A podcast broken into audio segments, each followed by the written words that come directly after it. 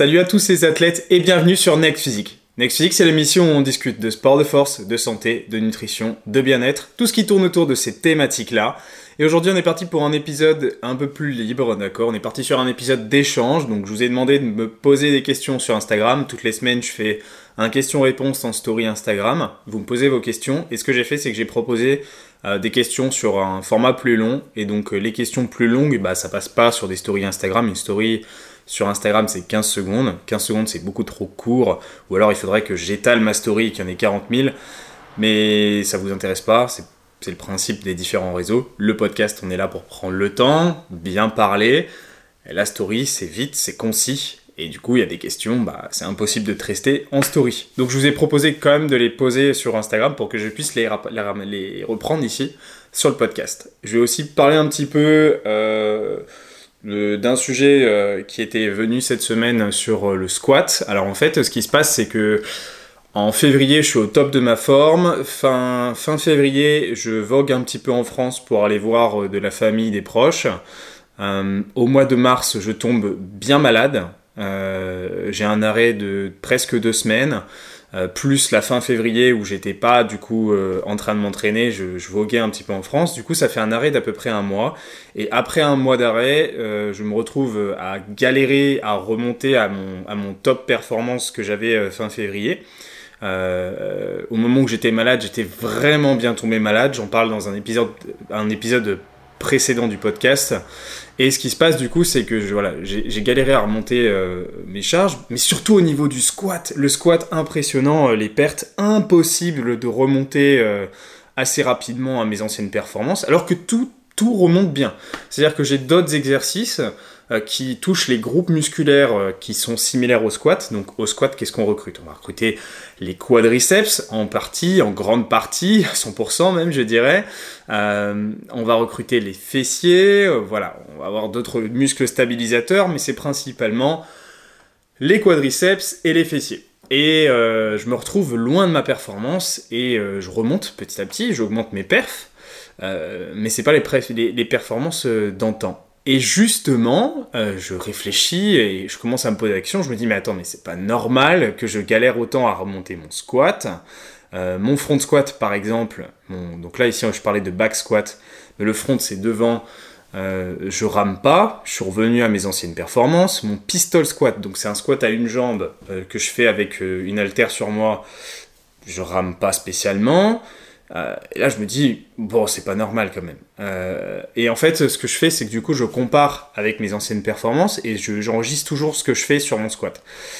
Et c'est net, c'est net. Et euh, du coup, je vous ai posé la, question en story. À votre avis, pourquoi mon squat, j'ai autant galéré à le remonter? En fait, tout simplement, ce qui s'est passé, c'est qu'une fois que je suis revenu à l'entraînement fin mars, j'ai repris mon exercice avec une charge plus légère j'ai retravaillé ma technique euh, sans le vouloir plus particulièrement. Euh, mais je sais que c'est quelque chose qui m'arrive jamais, c'est que je, quand je reprends une charge, une technique ou quoi, ou je retravaille une performance déjà euh, acquise, en général, je change pas ma technique. Et là, ma technique, elle a changé. Donc, qu'est-ce qui a changé? Je vous laisse un petit moment de réflexion. Ok. Euh, ce qui m'a été proposé sur Instagram. Alors, je, vais reprendre du coup vos propositions euh, exactes et je vais vous dire oui ou non si c'est ça. Donc, je vais, reprendre au fur et à mesure. Donc, pourquoi euh, je galère autant? Et en fait, au final, la réponse que je vais vous donner, c'est que en fait, je galère pas à remonter. Techniquement, je suis peut-être même déjà remonté en fait à, des niveaux d'antan. Tu manges plus qu'avant c'est pas très cohérent. Du coup, euh, peut-être que je serai plus lourd, donc je serai plus lourd à me porter, mais honnêtement, je fais euh, quasiment le même poids qu'avant, euh, c'est vraiment pas significatif. autre réponse, tu as les talons qui se décollent. alors non, j'ai pas vraiment les talons qui se décollent sur mon mouvement. je sais que sur les stories, on voit un petit peu mes pieds bouger c'est plus que lors, de ma technique, je me concentre pour écarter les genoux vers l'extérieur. Du coup, tu me vois un petit peu bouger mes appuis, euh, ce qui du coup me permet d'éviter d'avoir euh, les genoux qui rentrent sur mon squat et de bien rester sur une ouverture externe. Et du coup, tu l'impression que je bouge mes talons, mais mes talons sont quand même relativement fixes et, et, euh, au sol. tu t'étais trompé de poids. Euh, alors non, je m'étais pas trompé de poids, j'ai quand même comparé les, stories d'avant. Euh, et non, malheureusement, j'aurais bien aimé que ça soit ça en vrai, mais je m'étais pas trompé de poids. Donc euh, là ici, on va parler en termes de squat. actuellement, j'ai validé 141,5 x 10 il y a quelques jours. Et au niveau d'avant, j'étais à 149,5, donc 8 kg de plus, x 10. Donc il y a quand même une différence de quelques kilos. Ensuite, pour ce qui est du 7 reps, euh, actuellement je suis à. Alors j'allais voir ça parce que je me rappelle plus. Euh, à force du coup entre le maintenant et ce que j'avais avant, je ne connais plus par cœur euh, mon, mon 7 reps. Alors actuellement je suis sur du 152,5 et avant j'étais sur du 157,5. Donc là ici on a 5 kg de différence. Et non, malheureusement, je ne m'étais pas trompé de poids, Adrien. Ensuite, j'ai deux propositions qui reviennent qui sont pas inintéressantes. Euh, c'est les tu as les genoux qui dépassent la pointe des pieds. Alors ça c'est un truc qui vous stresse à ce que je vois de temps en temps j'ai des messages comme ça. C'est marrant parce que c'est une ancienne idée reçue euh, d'avoir les genoux qui dépassent les pointes de pied, ça serait un problème pour son squat, pas du tout. Euh, c'est vrai que sur le terrain scientifique il y a plus de débat, on n'en parle plus depuis quand même quelques années. il y a dix ans encore on en parlait pas mal. Mais c'est marrant que ça revienne encore euh, dans, les, réponses. Et, euh, et j'ai quelqu'un qui m'envoie ça avec une croix, l'emoji croix, genre en mode il faut pas faire ça. Non, meuf, euh, c'est pas du tout risqué. en fait, tu respectes ton anatomie et pour certaines personnes, elles ont pas le choix. Pourquoi mes genoux vont dépasser mes pointes de pied? Parce que j'ai une bonne mobilité de cheville. Étant donné que je suis capable de bien plier ma cheville, eh bien mes genoux vont plus en avant, je recrute plus mes quadriceps, et c'est plutôt en partie là-dessus euh, que la réponse va jouer. Et étant donné que j'ai des gros fémurs, j'ai des quadriceps qui sont quand même sacrément longs, je ne sais pas si vous avez vu euh, sur Instagram mes photos de posing ou quoi, mais j'ai des grandes cuisses quand même. J'ai des grandes cuisses qui sont bien remplies aussi. Euh, et donc, euh, ça me rajoute une amplitude conséquente. J'ai aussi des tibias qui sont assez grands.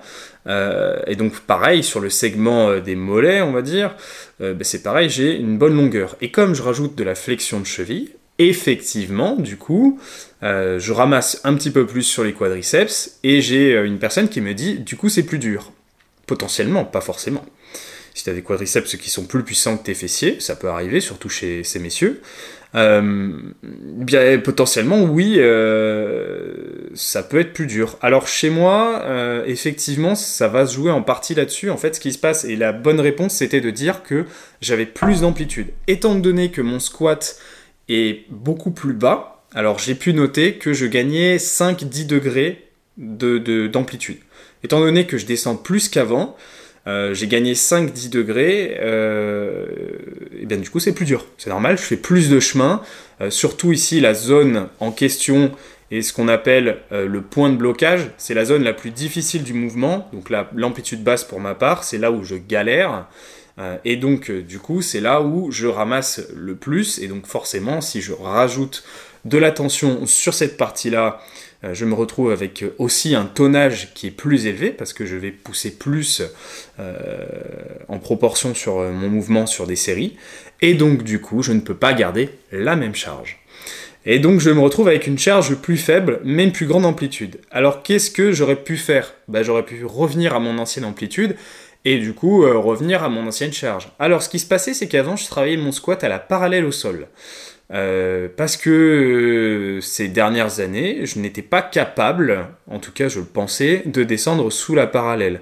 Euh, j'ai pourtant bien travaillé le squat pendant un moment, mais en fait ce qui se passe c'est que plus vous travaillez un mouvement, plus vous gagnez en amplitude dessus. Le meilleur moyen de gagner en amplitude sur un mouvement, c'est pas de faire euh, des échauffements farfelus, euh, des, étirements à gogo et compagnie, euh, de la mobilité et cacahuètes, c'est de travailler l'exercice. Le meilleur moyen de progresser sur un exercice, c'est de le travailler. Le meilleur moyen de gagner l'amplitude sur un exercice, c'est aussi de le travailler et de pas faire autre chose.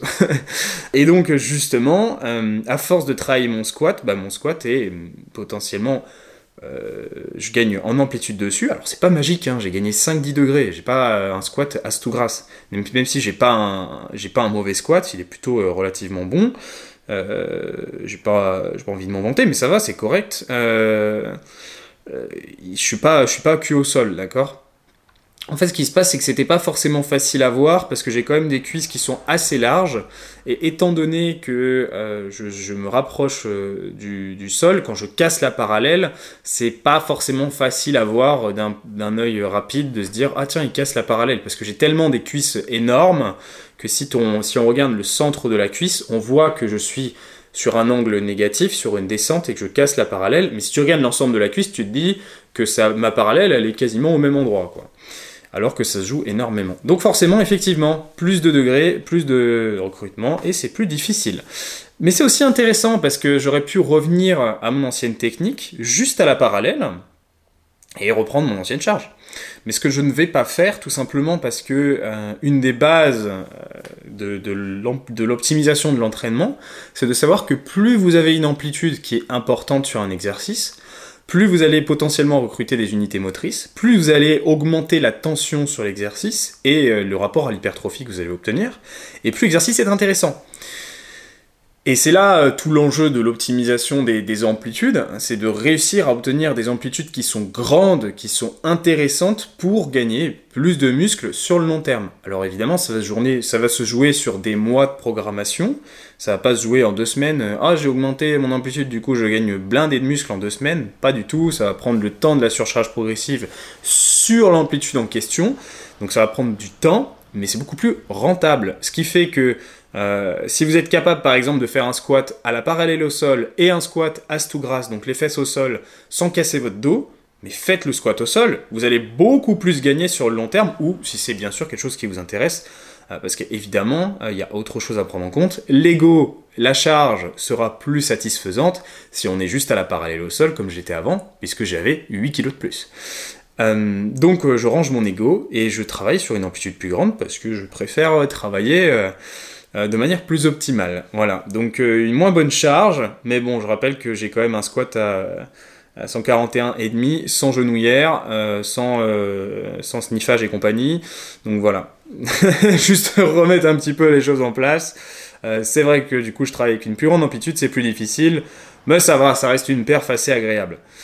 Euh, donc voici la, réponse pour le squat. Ça a pris un petit peu de temps, je vous ai expliqué un petit peu des ressorts derrière, par exemple les notions d'amplitude, mais c'est pareil aussi sur le, sur le terrain des résultats.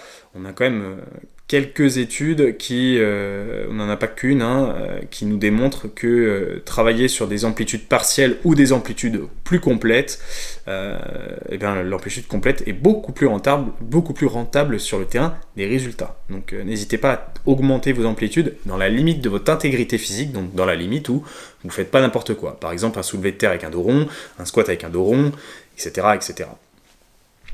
On y va pour les questions que vous m'avez posées. Donc là, on est parti sur un, un podcast assez libre. Là, je vous ai, mis dans le bain de l'optimisation des exercices. Et euh, on va voir les, questions qui me restaient, auxquelles je voulais répondre ici sur le podcast. Alors j'avais des questions par rapport à la mini-cut qui était restée en suspens.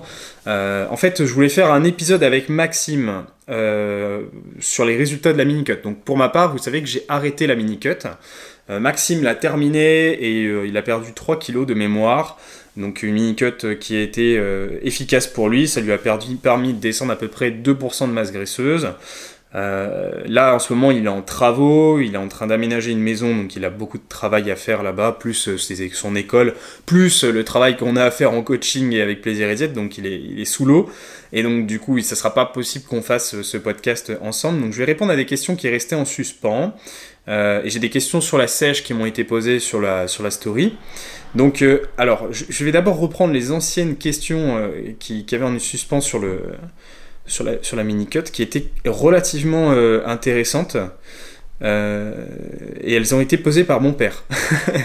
Mais elles ont été super intéressantes. Donc, il faut savoir que mon père est cycliste. il ne fait pas spécialement de renforcement musculaire.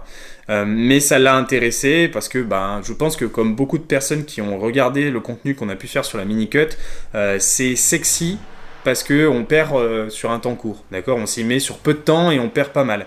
Et donc euh, forcément, on s'est retrouvé avec des personnes qui sont intéressées à ce sujet-là, euh, mais sans prendre forcément en considération no warning. Donc pour rappel, la mini-cut ici s'applique dans le schéma d'une pratique en musculation sport de force de niveau intermédiaire à avancé. et ne s'applique pas dans les cas autres que ça. Sinon, c'est juste un déficit calorique rapide. alors, du coup, je lis le message. Super podcast avec beaucoup d'exemples. Quelques questions rapides à froid. Euh, que vous n'avez peut-être pas abordé. Quel est le taux de gras à retenir pour une fille euh, Alors là, du coup, sur le coup, je vois pas trop la question, mais je me rappelle de ce qu'il voulait dire. En fait, euh, ici, c'est le taux de masse graisseuse à retenir pour une femme, parce qu'en fait, je vous parlais du, terrain idéal. sur lequel on a un P ratio, on appelle ça, qui est plus intéressant. Donc à, côté, on va se concentrer sur le ratio de production de testostérone. Euh, et c'est en fait pour une femme à 10% de masse graisseuse de plus qu'un homme en moyenne. Euh, ce qui fait qu'un taux de masse graisseuse qui est intéressant pour une femme, c'est du 20, 25, 26% de masse graisseuse. D'accord? Donc chez nous, du coup, ça sera du 10, 15. Et donc, du coup, l'idéal bah, pour une femme pour progresser, c'est de fluctuer dans cette zone-là sèche, masse, sèche, masse, euh, toujours ce rapport cyclique, et euh, donc l'idée va être justement d'être euh, d'être idéalement dans cette tranche-là, même si certaines personnes continuent à produire au niveau hormonal à 26-27% de manière très intéressante, et on n'a pas en soi un rapport de données qui soit majeur pour dire bah voilà quand vous avez atteint ce taux-là il faut absolument sécher euh, pas forcément. D'accord C'est surtout qu'il y a d'autres choses qui sont à prendre en compte, c'est euh, quand même le mental, etc. Forcément, quand on est plus gras, on est moins en confiance aussi. Et, euh, le mental, c'est très puissant. Donc en soi, c'est pas forcément quand on a un taux de graisse, il faut faire une mini-cut. C'est plus le fait que bah, rester sur une tranche de masse graisseuse plus faible reste quand même plus potentiellement plus optimal. Et, et ça reste assez indépendant mais l'idée euh, reste la même que qu'une personne en obésité ou en surpoids, euh, plus on se retrouve dans une tranche euh, plus, plus grasse, moins la santé est optimale. Quoi. Et c'est pareil avec la production hormonale. Quand on manque de graisse, quand on est en dessous de 20% de masse graisseuse chez une femme, bah c'est, ça, va pas, va pas le faire. donc anorexie par exemple. Et de l'autre côté, quand on est trop gras, ben, c'est compliqué aussi. Quel est le métabolisme euh, minimum recommandé pour se lancer dans une mini-cut? Alors étant donné que c'est un pratiquant intermédiaire avancé, on va prendre en compte qu'il a un métabolisme qui est quand même assez important. Donc une personne qui, euh, par exemple pour un homme sera au-delà des 3000 cales facile et une femme qui sera au-delà des 2500, 3000 presque. Euh, donc c'est déjà quelqu'un qui a un niveau, d'accord? Euh, particulier, euh, sans, sans NIT spécial, hein, sans faire 20 000 pas par jour et compagnie. Euh, donc disons que, en fait, ce qui est important de prendre en compte, c'est qu'avant de faire cette mini-cut, mini-cut se fait au cours d'une prise de masse. C'est quelques semaines où on fait un petit dégraissage en gros, et après on retourne sur sa prise de masse. Donc euh, l'idée c'est euh, d'avoir euh, à ce moment-là un métabolisme qui est déjà en on fire et qui va pas se dégrader particulièrement pendant cette, cette mini-cut, étant donné que c'est un temps très court. Donc pour quelqu'un qui va passer une mini-cut, ben, tout simplement, étant donné que son métabolisme est haut, il n'y a pas de métabolisme minimum. Il faut juste considérer que c'est au pic du métabolisme en cours. Donc euh, si, par exemple vous venez de terminer une sèche, c'est surtout pas le moment de faire une mini-cut, il faudra attendre quelques mois. Euh, et c'est pareil, on fait pas une mini-cut pour euh, après normalement repartir une sur une sèche. Parce que étant donné que la mini-cut c'est agressif, déjà on va drop direct beaucoup de cales. donc l'idée c'est de pas se convertir en sèche derrière. quels seraient les signes d'alerte d'une mini-cut trop agressive? Alors une mini-cut, une mini-cut, une mini-cut. Une mini-cut trop agressive euh, et potentiel signe d'alerte, euh, bah écoutez, il euh, n'y en a pas vraiment en fait. On est capable de mettre un déficit assez important chez quelqu'un sans avoir particulièrement d'effet négatif. Alors ce qui peut se passer, c'est que si la personne ne fait pas attention à son système immunitaire ou tombe malade, elle peut se retrouver avec des effets accrus. AKA exactement ce qui m'est arrivé. J'ai démarré cette mini-cut. Première semaine impeccable. Deuxième semaine, je chope un virus. Et c'est la cata. du coup, je m'arrête direct. Euh, la mini-cut était pas responsable, mais elle a accéléré le processus. Donc, euh, disons que euh, le signe d'alerte, c'est si tu tombes vraiment malade, tu t'arrêtes. et si, sinon, bah écoute, tout ce que tu risques d'avoir, c'est potentiellement faim. Et puis c'est tout. Hein. ça, reste, ça reste un déficit calorique. voilà, c'est juste que le déficit calorique est un petit peu plus rapide. Comment la gérer? Euh, bah, Alors comment la gérer? Du coup Là je te, je te renvoie vraiment au podcast qu'on a fait parce que c'est exactement ce qu'on est en train de dire dans ce podcast, c'est comment euh, faire une mini cut quoi. Euh, ok, donc ça c'était les questions qui restaient en, en suspens sur la, sur la mini cut. Maintenant j'ai une autre question, ce qui m'a été posé sur Instagram, c'est l'impact d'une sèche sur le système nerveux, donc sur la nervosité et le stress. Alors, euh, le déficit calorique, effectivement, va avoir un, potentiel impact sur le système nerveux. Euh, c'est assez complexe et il n'y a pas vraiment des choses qui sont dictées pour dire, voilà, à tel niveau de déficit, etc., vous avez telle augmentation de la nervosité ou, ou de l'anxiété, des choses comme ça.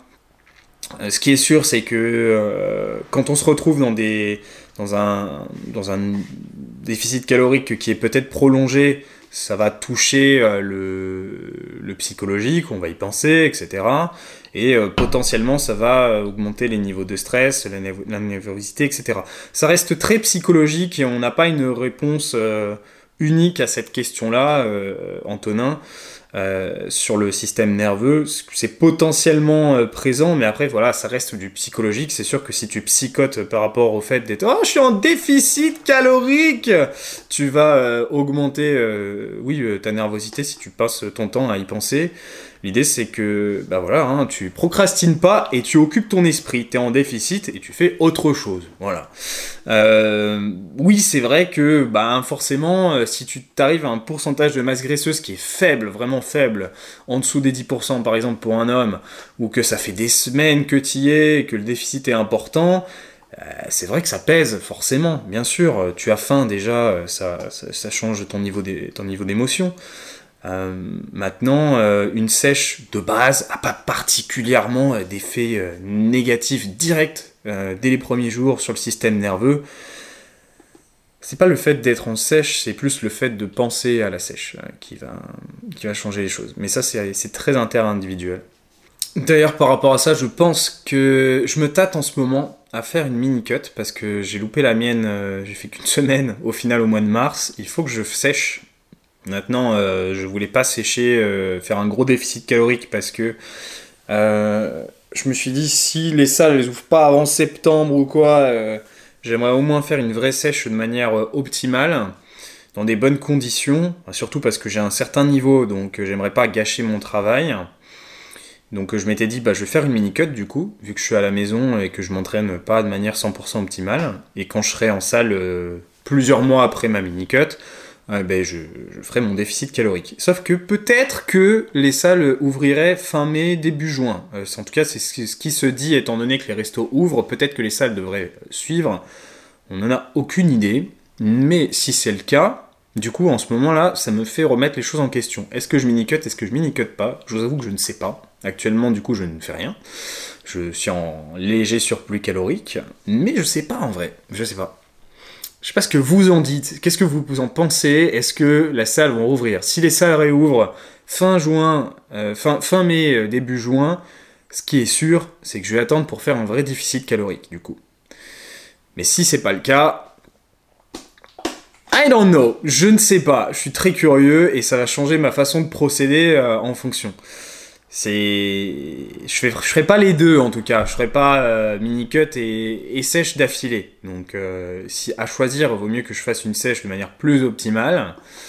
Euh, mais si les salles on les revoit pas avant septembre octobre j'ai peut-être le temps de faire une mini cut dès, maintenant. Mais encore une fois ben, malheureusement on peut pas prévoir l'avenir.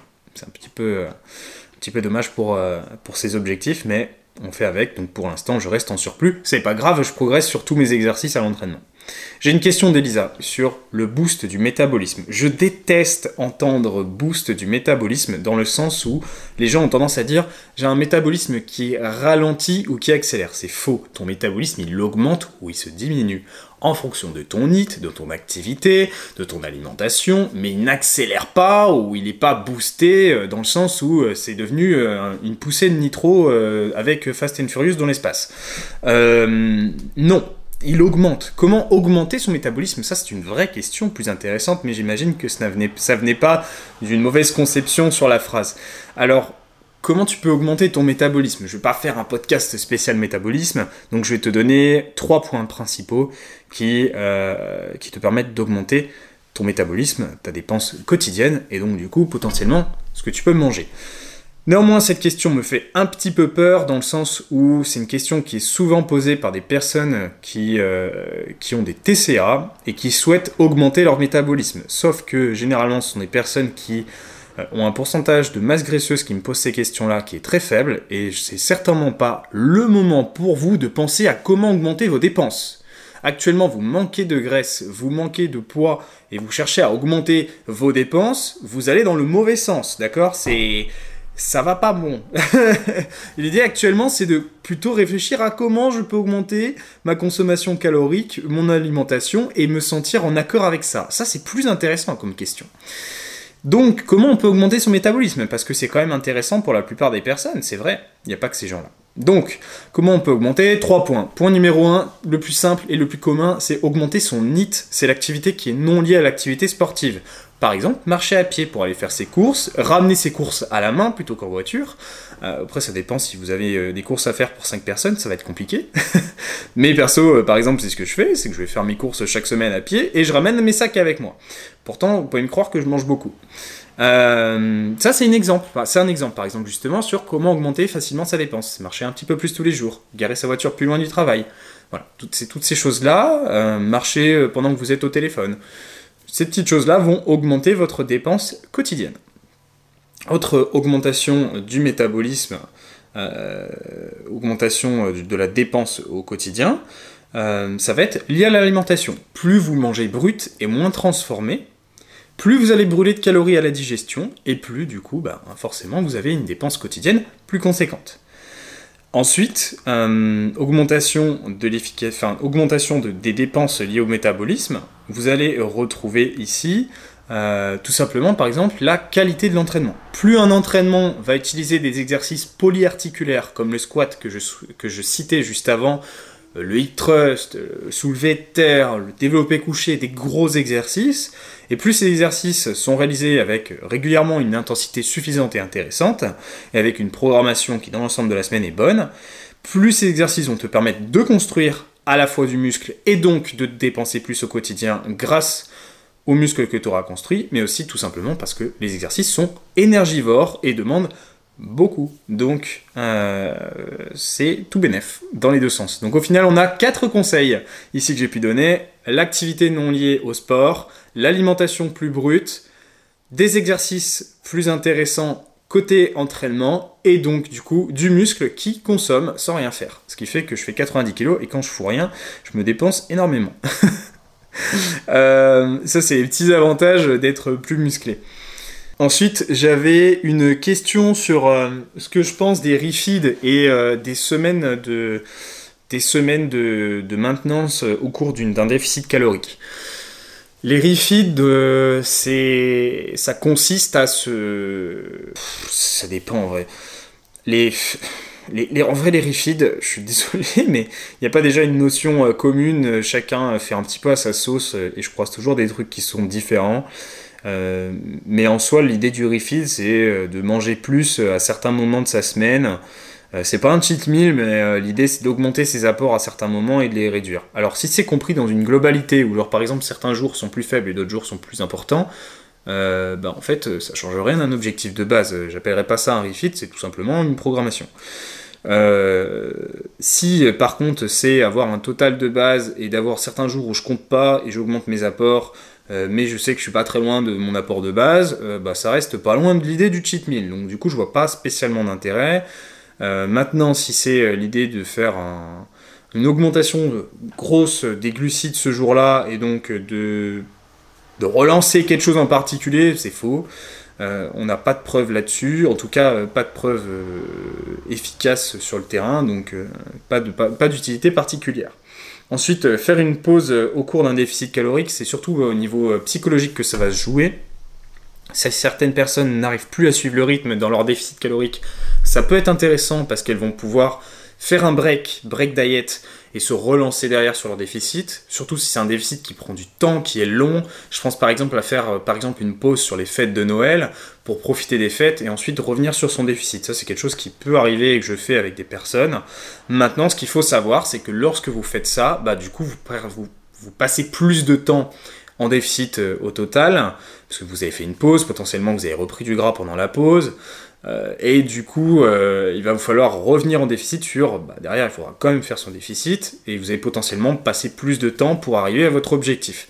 Et du coup, ça peut peser sur le mental parce que c'est plus long, donc oui et non. Est-ce que ça permet de relancer euh, le métabolisme parce que euh, pendant ce temps-là, euh, faire une différence sur la perte de graisse parce que vous avez mangé plus, du coup vous avez relancé votre métabolisme et ça vous a du coup, permis de perdre du gras? Non. ça ne lance pas d'avantages comme ça. Les avantages sont psychologiques mais sur le, corps, euh, ça n'a pas d'avantage particulier. Hein. Si vous êtes capable de continuer votre déficit et euh, que vous n'avez pas envie de faire une pause mentale ou un break qui vous permet d'aller mieux ou euh, de suivre plus facilement votre objectif, si vous êtes suffisamment adhérent à votre déficit, bah faites pas la pause, terminez votre déficit. Déjà un déficit c'est chiant, donc finissez-le le plus vite possible, comme ça après vous revenez sur une prise de masse et ça sera beaucoup plus cool. Euh, que, euh, que le temps passé en déficit. Donc la pause, oui ou non, oui si c'est vraiment nécessaire dans la tête. Maintenant, si, euh, c'est pour des raisons physiques, ben non, malheureusement, il n'y en a pas particulièrement. Donc terminez-le, ce déficit, si vous êtes capable de le terminer. ensuite, j'avais une question sur, le fait que je ne fasse pas de cycle de force et de cycle dans ma programmation.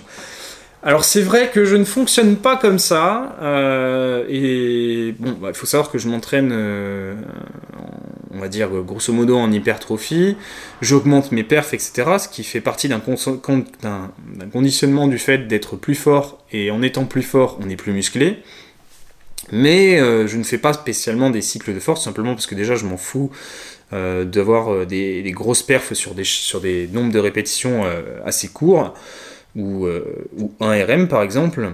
Et c'est pas pour ça que je m'entraîne, c'est pas mon sport vraiment, je suis pas en power. C'est vrai que même si en power tu t'entraînes sur une fourchette courte, tu vas quand même progresser au niveau musculaire. Moi je m'entraîne sur euh, des fourchettes au-delà de 6 reps minimum et euh, je mise un petit peu plus sur le rapport à l'hypertrophie, d'accord?